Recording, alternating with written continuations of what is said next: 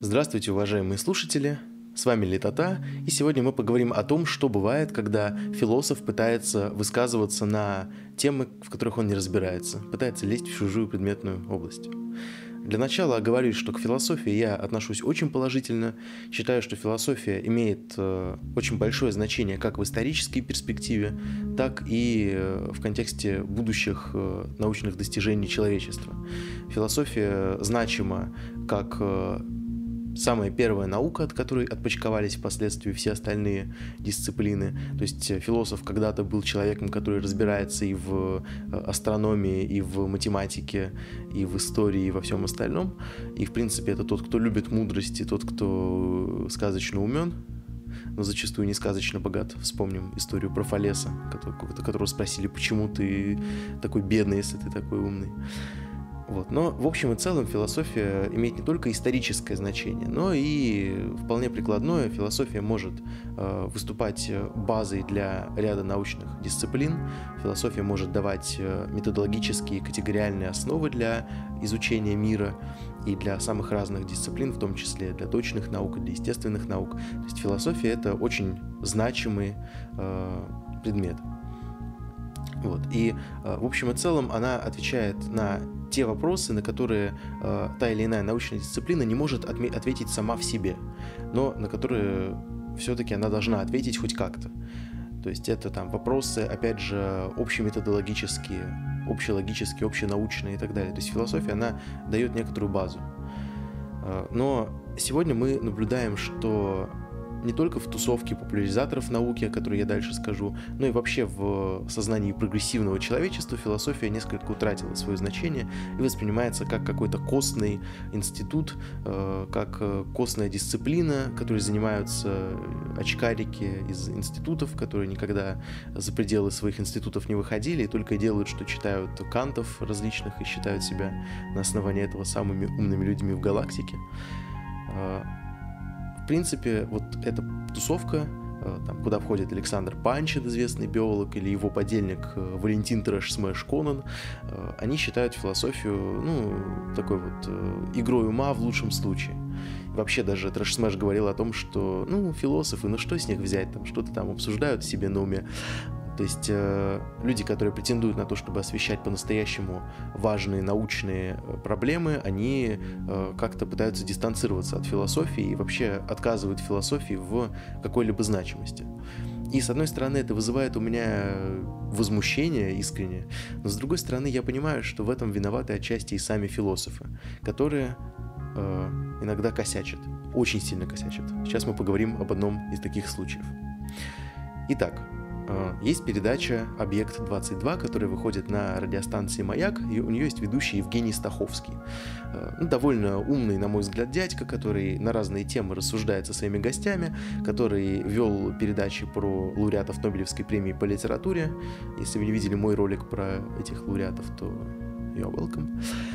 Э, ну, он на всякие разные темы там рассуждает, то есть там и композиторы, и философы, и писатели, и э, наука, и лженаука, и, в общем, чем он там только не занимается. Человек широкого профиля, многостаночник от журналистики Евгений Стаховский. Я, повторюсь, я к нему отношусь вполне даже э, хорошо. И э, как-то раз я слушал его передачу, и он там упомянул, что он обсуждал э, философию истории вместе с профессором Моисеевым. Ну, мне стало интересно, я перешел на тот ролик и послушал. И видит Бог, лучше бы я этого не делал, потому что этот ролик лишил меня сна на несколько дней. Я, у меня начался тремор рук, опоясывающий лишай, то есть все, боли, все известные и неизвестные науки болезни у меня начались из-за этого. Ну, правда, быстро прошли, когда я принял решение записать подкаст. А, к сожалению, этот вот гражданин, который выступал у Стаховского, он именно философ, он доктор философских наук. Его зовут э, Вячеслав Иванович Моисеев. Он защищался в 90-е годы. Сначала кандидатскую диссертацию защитил, потом он в 2000 году защитил докторскую диссертацию, причем в Институте философии Российской Академии Наук. А базовое образование у него медицинское. Также он имеет, насколько я понял, техническое образование и математиком является. То есть человек, опять же, широких взглядов, широких компетенций. И вот он пришел в эту передачу к Евгению Стаховскому для того, чтобы обсудить философию истории. Ну, в первую очередь, э, выражу недоумение в связи с тем, что если мы говорим о междисциплинарности, а философия и история это междисциплинарная э, все-таки область, то человек должен иметь образование в обеих этих сферах. То есть он должен иметь и философское, и историческое образование, чтобы говорить о философии истории. Ну, потому что иначе это просто абсурд, да, то есть э, это то же самое, что я буду рассуждать о квантовой механике, о философии квантовой механики, имея философское образование, но не имея соответствующего профильного образования в области квантовой механики. То есть это странно. Вот, но здесь, опять же, вторая моя оговорка в том, что история, она подвержена вот таким наплывам фриков из-за того, что всем кажется, что они что-то в этом понимают. Потому что историю мы учили с пятого класса, а кто-то и раньше. Мы все помним э, фараонов, мы все помним Наполеонов.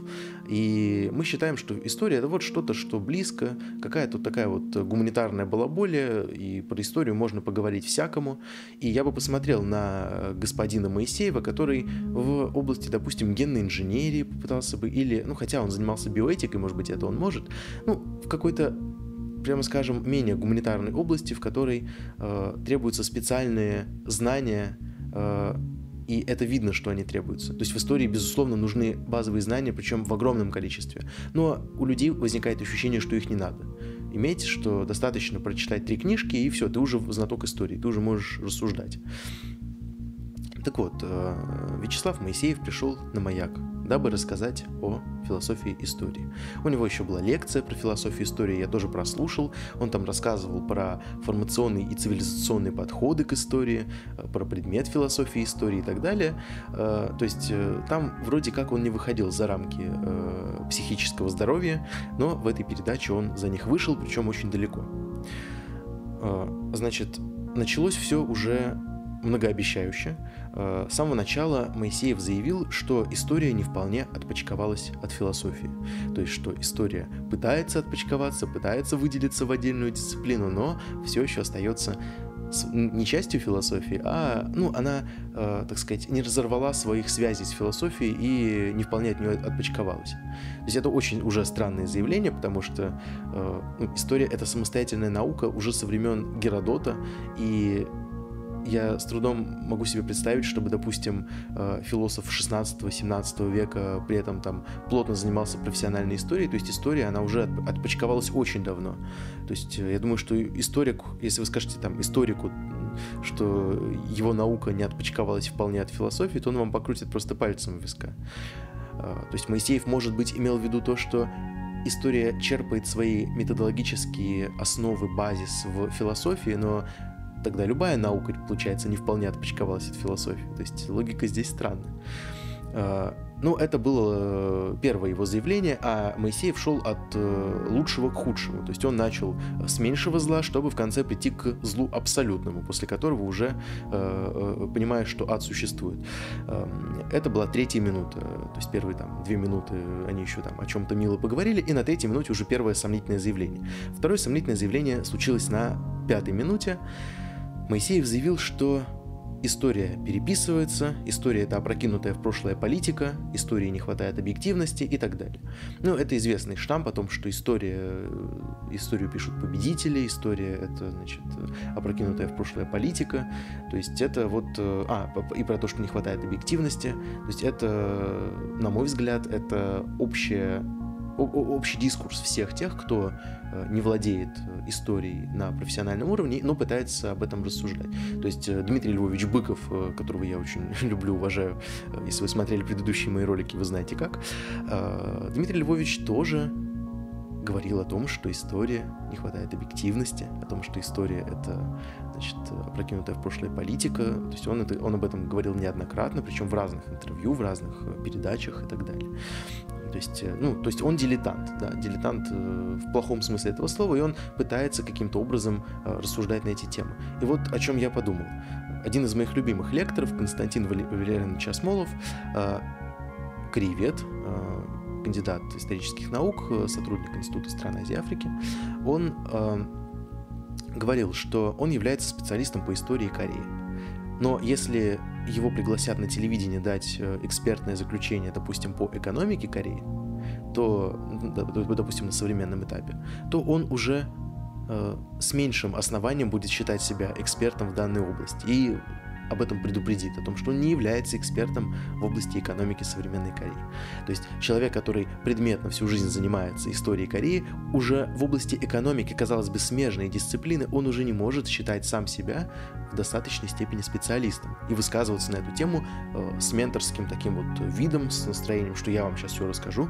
Но профессор Моисеев, он не какой-то там Осмолов, он профессор, э, он писал там статью про пьянство замечательную, не буду даже об этом рассказывать, потому что неинтересно. То есть он считает, что он может э, прийти и высказываться по поводу той дисциплины, в которой у него нет даже высшего образования. Ну и Дмитрий Львович Быков, он вообще специалист является во всех абсолютно сферах жизни, он может вам и про ГМО высказаться, я помню, у него было интервью с Ермаковой, он там тоже рассказывал, что, э, значит, ГМО э, вредят, скорее всего, вот Ирина Владимировна, замечательно, он и в области э, кинокритики, киноведения высказывался, естественно, литературоведения, а причем как, вот какое у него высшее образование. Ну ладно, сейчас не о Быкове, о Быкове, может быть, будет отдельный подкаст. В отличие, кстати, от Дмитрия Львовича Быкова, Моисеев не является выдающимся оратором и спикером, поэтому он рассказывает достаточно уныло и занудно, но вещи, которые он говорит, вызывают священный трепет и ужас. Потому что далее он выдает такой перл. Он говорит примерно следующее. «Да простят меня профессиональные историки. Я философ, поэтому я могу позволить себе такую вольность. У нас сегодня нет хорошей обосновательной эмпирической базы в истории. То есть он говорит о том, что в истории нет достаточной обосновательной эмпирической базы. Причем он даже не конкретизирует, о какой истории он говорит, он просто говорит обо всей истории. Но вот это вот высказывание, оно собственно, уже провоцирует э, трэш-смэша на написание очередного гневного комментария в адрес философии. Потому что когда человек говорит о том, что он философ, и, следовательно, он может морозить любую дичь в эфире, на неограниченно большую аудиторию, ну, у «Маяка» там, конечно, не такая гигантская аудитория, тем более это была передача в ноль там в пол первого ночи, но все равно. То есть он говорит, в чем посыл, да? Что я философ, я могу позволить себе ту вольность, которую не могут себе позволить профессиональные историки. То есть вдумайтесь, да? Я философ, мне все можно, да? Я могу морозить любую ахинею, при этом э, являться специалистом в области философии истории, то есть дисциплины на стыке истории и философии, то есть иметь отношение к истории, при этом морозить любую ахинею, не неся за это ответственности, потому что я философ, то есть это просто кошмар. То есть это мне напоминает высказывание Невзорова о том, что ну, я публицист, я обстреливаю все со своей высокой колокольни, я не обязан быть профессионалом в каждой сфере, на которую я высказываюсь, вот абсолютно то же самое, понимаете, да? Ну, ладно, это еще можно простить в какой-то степени, да, хотя уже непонятно, как можно дальше слушать этого человека, но я мазохист, поэтому я продолжу слушать, и дальше он сказал то, что превосходит все э, вышеперечисленное. Он говорит следующее. «Э, в последнее время вскрываются масштабные фальсификации в области истории, и дальше он упоминает новую хронологию Анатолия Тимофеевича Фоменко. Э, я не знаю, как это комментировать, но ну, скажу для тех, кто не знает, вкратце, Анатолий Тимофеевич Фоменко – это э, выдающийся математик, э, советский, российский, который в, уже в 70-е годы начал создавать свое лженаучное учение под названием «Новая хронология». Новая хронология выступает с критикой э, существующей, существующей, собственно, хронологии и выдвигает альтернативные э, концепции э, там, про похищение царя Петра, про то, что Иван Грозный – это четыре разных человека и так далее. Но основная там их э, научная стезя – это критика современной хронологии, проклятых Ска Скаллигера и Питавиуса, которые значит, по пьяни там создали какую-то там хронологию, насочиняли, а вот Анатолий Тимофеевич пришел, все разрулил, все раскидал. То есть это, кстати, то же самое. Это когда непрофессионал высказывается на темы, в которых не разбирается, потому что у Анатолия Тимофеевича тоже нет исторического образования. Но он э, заявляет, что хронологией должны заниматься математики, а не историки. Ну, логично. Вот, соответственно, ну, ну и э, Анатолий Тимофеевич, в отличие от э, своих коллег по лженаучному цеху, является настоящим академиком Российской Академии Наук. То есть не Российской Академии Естественных Наук, не Российской Академии э, Гуманитарно-дидактических наук, это я сейчас из головы придумал, а настоящей Академии Наук. То есть он в 90-е годы стал э, академиком за заслуги в области математики. Там он топологией занимался, еще чем-то. Э, не особо я представляю, чем он там занимался в области математики, но как бы понятно, что академиками не становятся левые люди, разве что членкорами, как э, Олег Эпштейн, как недавно стало ясно. Эм, и Моисеев начинает топить за новую хронологию. Ну, э, прямо топить он не начинает, он понимает, что на этом его академическая карьера сразу закончится, если он прямо, прямо выскажется в поддержку новой хронологии.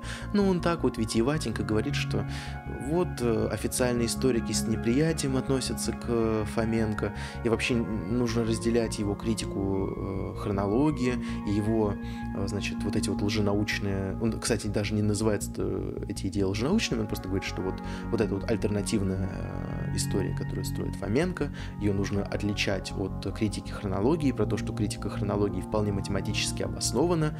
То есть, э, ну, мы все понимаем, да, что он, что важно тут даже не то, что он говорит, а то, чего он не говорит, да, то есть то, что э, там любой ученый-историк при слове Фоменко поперхнется собственным языком и, я не знаю, там, удалится от человека, который ему это сказал. Очень хорошо помню, как на первом курсе университета я в шутку на паре по истории отечественного государства и права э, произнес фамилию Фоменко, даже уже не помню в каком контексте. Я помню, что у преподавателя побелело лицо и покраснело одновременно. То есть она испытала ворох неприятных эмоций от, от моих слов. Я больше так не делал. Эм, ну вот, значит, э, Моисеев говорит о том, что вот, соврем... вот э, современные официальные историки, они там не... относятся с неприятием к новой хронологии Фоменко. И сразу вопрос, а кто такие официальные историки и кто такие неофициальные историки?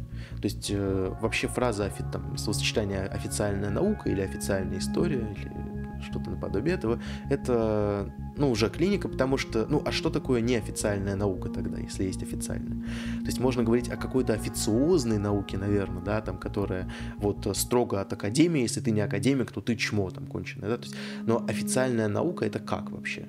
То есть чем методология официальной науки отличается от методологии неофициальной науки? Понятно, что есть либо наука, либо не наука. Причем не наука, она может быть там, псевдонаукой, паранаукой и, и так далее. То есть она может там, разделяться на, на различные на, на различные категории, да, но наука и не наука, вот базовое разграничение. И единственное возможное вообще в этой ситуации, а не официальная и неофициальная наука. Ну, э, дальше он э, рассказывает вот эту вот э, байку про то, что, значит, дубликаты событий имели место. То есть вот о чем говорил Фоменко, тоже расскажу для тех, кто не знает, мало ли. То есть Фоменко утверждал, что вот, да, вот как происходит вот эта вот фальсификация истории, которая даже не является след, следствием заговора, а просто является следствием э, особенностей вот летописи, да. То есть происходит некое событие, допустим, там, э, там э, воин такой-то, король такой-то борется с королем таким-то, они схватываются, огромная там битва с потерями и так далее. И потом они все разъезжаются по домам, битва окончена, кто-то победил, кто-то проиграл, и впоследствии летописцы разных стран, разных языков начинают описывать эту битву, и э, они описывают ее каждый на своем языке, и в итоге оказывается, что это была не одна битва, а 10 разных битв. И вот Анатолий Тимофеевич при помощи строго выверенных математических методов доказывает, что на самом деле это было одно событие, и что хан Баты, Александр Невский, Владимир Ильич Ленин — это одно и то же лицо. Ну, про Ленина это, конечно, я э, пошутил, и про Невского тоже. Ну, то есть э, вы понимаете идею о том, что вот разные исторические личности — это, оказывается, одно и то же лицо. То есть там Иисус Христос у него ассоциируется с князем Боголюбским. Ну, вот, вот, вот так, такого сорта вещи я не буду даже про это подробно рассказывать. Посмотрите ролик э, Гоблина с Климом Жуковым, если вам будет интересно на эту тему, или прочитайте любую из антологий э, анти, э, антифоменко, да, то есть против новой хронологии. Их вышло уже три части, насколько я помню, и в этом представители исторической науки объединились с математиками, с, э, не знаю, там, с, ге- с географами и так далее, чтобы вот разнести всю эту ахинию. Ну так вот, дубликаты событий это то, что упоминает Моисеев. Он говорит о том, что вот масштабные фальсификации, э, дубликаты событий и так далее. Потом он говорит о, о том, что нормандская теория вызывает у него огромные вопросы, и что э, нормандская теория создавалась немецкими учеными при, значит, в начале 18 века. То есть, э, чтобы вы понимали, чтобы вы понимали, вот э, нормандская теория, она ну, в общем-то, уже неоспоримо. То есть уже нет э, э, там, другой точки зрения, которая не была бы высмеяна в научном сообществе. И все вот эти вот э, спекуляции насчет того, что это немцы создавали, да, это там Байер, Миллер, Шлёцер, все негодяи создавали, чтобы ущемить русский народ, ну, это все уже разговоры в пользу бедных, и они характерны как раз для фриков наподобие Задорнова, наподобие Фоменко, которые считают, что история России отчаянно фальсифицировалась романовскими фальсификаторами и их ланскнехтами от истории их прихвостнями, типа Байеров, Шлёцеров и так далее. И только Михаил Васильевич Ломоносов боролся против этого безобразия. А, далее а, Ведущий, кстати говоря, Евгений Стаховский никак не протестует, он там поддакивает э, или просто молчит, что вызывает у меня, в общем, странные эмоции, потому что вроде мужик не глупый, ну, э, то есть как журналист он, по идее, должен был полемизировать хотя бы немножечко, но, видимо, у него не такая цель передачи, он хочет выслушать точку зрения своего собеседника. Значит, далее Моисеев призывает не замалчивать факты, и потом он радуется тому, что к новой хронологии присоединяются все новые и новые последователи, что все больше молодых историков становятся последователями новой хронологии. Говорит, что это необходимый и положительный процесс для установления объективной истории. Да, то есть, ну, вы понимаете, что тут уже волосы встают дыбом, и тут уже вот слушаешь с открытыми глазами э, широко, уже не можешь остановиться. Далее э, профессор Моисеев пробивает уже очередное дно, я уже не могу посчитать, сколько дон он пробил за, за, за эту получасовую беседу, но он начинает топить за Склярова. А, Андрей Скляров, ныне покойный, это тоже такой э, товарищ очень забавный, который э, является самым ярким представителем так называемых немогликов в современной э, околонаучной такой вот, ну, точнее около лженаучной, наверное, тусовки. То есть он считает, что ну, он возглавлял лабораторию альтернативной истории ЛАИ, также ЛАХ, она по-английски расшифровывается, э, лаборатория альтернативной истории, которая занималась э, доказыванием того, что э, древние люди не могли построить пирамиды, не могли построить то, все, пятое, десятое, и везде они находили следы древних сверхцивилизаций, которые все это, естественно, строили. То есть они не могли эм, поверить в то, что простой простой работящий древний египтянин своими намазоленными, натруженными руками перетащил эти огромные блоки. А, и что самое интересное, вот Скляров и компания апеллируют всегда к здравому смыслу. А, я вам очень рекомендую зайти, а, вбить в YouTube Скляров, открыть любой видеоролик Склярова и почитать комментарии. Это незабываемо. Это вместо похода в зоопарк можно рассматривать. Э, там всегда идет апелляция к личному опыту, к, значит, эм, к здравому смыслу. То есть, а вот, вот сидишь ты человек за компьютером, понимаешь, жирный обленившийся свин. А вот смог бы ты перетащить каменный блок и занести его на вершину пирамиды? Нет, вот. Значит, ты не мог этого сделать. Значит, там имело место древняя цивилизация, и там уже прямая дорожка до инопланетян и уфологии. И, кстати, Андрей Скляров сам писал на своем форуме, что он не просто считает, что инопланетяне существуют, он в этом глубоко уверен, потому что он сам видел НЛО. То есть, ну, вы понимаете, да, то есть, э, да, я не буду даже это комментировать. А, и апелляция к здравому смыслу и к личному опыту – это всегда маркер э, того, что вам пытаются втереть дичь потому что настоящий ученый, э, он будет апеллировать к э, известным фактам и к э, публикациям его коллег. А вот эти вот граждане, они всегда пытаются унизить и как-то эм, опустить своих коллег, которые работали до них и которые работают с ними в одно время. Пытаются обвинить их в каких-то фальсификациях, в каких-то заговорах, в каких-то сговорах с э, действующими правящими элитами и так далее. То есть, э, ну, это очень неприятно, лично с моей точки зрения, с человеческой точки зрения это неприятно. Скляров, кстати, очень интересный тоже спикер, но вы понимаете, что таких людей всегда интересно слушать, они всегда приковывают к себе внимание, и всегда находятся такие же вот э, граждане, которые за ними идут, и которые потом пишут в комментариях уже через несколько лет после смерти своего гуру о том, какой он великий, о том, как нам его не хватает, и о том, что он разгромил всю официальную историческую науку. То есть э, топит за Склярова профессор Моисеев, это уже, казалось бы, днищенское дно, далеко не последнее, хочу отметить. Э, он, кстати, э, говорит о том, что вот гуманитарию, который не является инженером, гораздо проще запудрить мозги вот этими вот мифическими миллиардами рабов, которые перетаскивали, понимаешь, вот эти вот блоки. Гуманитарии, ну они ж тупые гуманитарии, им же легко запудрить мозг тем, что миллионы рабов. А вот э, Склярову не получилось запудрить мозг. Вот, то есть, ну, логично, логично. Э, дальше он говорит о том, что есть следы высочайших технологий там, в древних сооружениях, э, египетские пирамиды, латиноамериканские памятники культуры и так далее. Но причем он не уточняет, э, каким образом перетащили Александровский столб на Дворцовую площадь, который тяжеленный просто до безобразия. Видимо, там тоже э, инопланетные хозяева, Соросы помогали перетаскивать Александровский столб. Дальше профессор Моисеев лезет в антропогенез. Ну, я думаю, что он является специалистом вообще во всех областях, что он дальше может спокойно рассказать про, э, я не знаю, там, про, про творчество, про творчество Стейнбека и, и пойти по всем остальным известным науке областям знаний. Значит, он э, говорит о том, что у кроманьонцев нет предковых форм, про то, что уже находятся артефакты возрастом миллионы лет, остатки современного человека, технологические объекты, то есть объекты технологий, да, чтобы вы понимали, миллионы лет назад. Дальше он говорит про мифологию Золотого века, про то, что э, вот так, мы не первая цивилизация на Земле, скорее всего. То есть, ну вот это просто чудовищно. То есть вся его речь — это сборник псевдонаучных баек, которые можно рассказать бабушке у, у подъезда, но никак не на э, крупной радиостанции, на довольно большую аудиторию, при этом прикрываясь докторской степенью по философии, а доктор наук это архиуважаемая фигура была в Советском Союзе.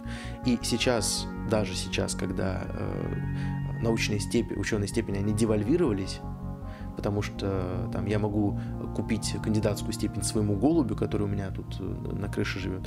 Эм, Все равно доктор наук это уважаемый человек. Доктор наук это считается интеллектуальная элита общества, то есть выше там только академики, наверное, да, ну в России, да, ну понятно, что там есть лауреаты Нобелевских премий, да, но академик Академии наук это уже величина э, там общемирового масштаба. То есть это человек, который действительно чего-то добился в науке. Вот, а тут он, док, он, он доктор наук.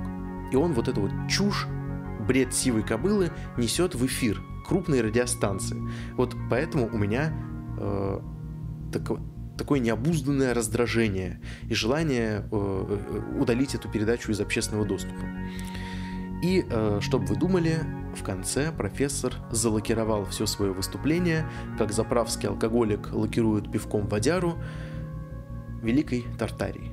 То есть он говорит о том, что вот, э, значит, существовала Великая Тартария, и потом все, э, все э, значит, эм, колонии, которые были у этой Великой Тартарии, потрудились замести следы того, что они когда-то были колониями, и это необходимо для того, чтобы установить их собственную территориальную целостность, их собственный суверенитет и так далее.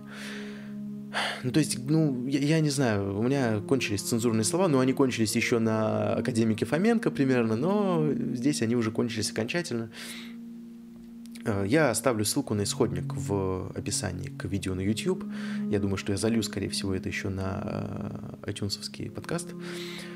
Если вы не верите, да, в то, что это действительно имело место, что это я сейчас придумал, что это горячечный бред, что это какие-то наркоманские проделки, нет, перейдите по ссылочке и посмотрите. Это реальность современной российской философии.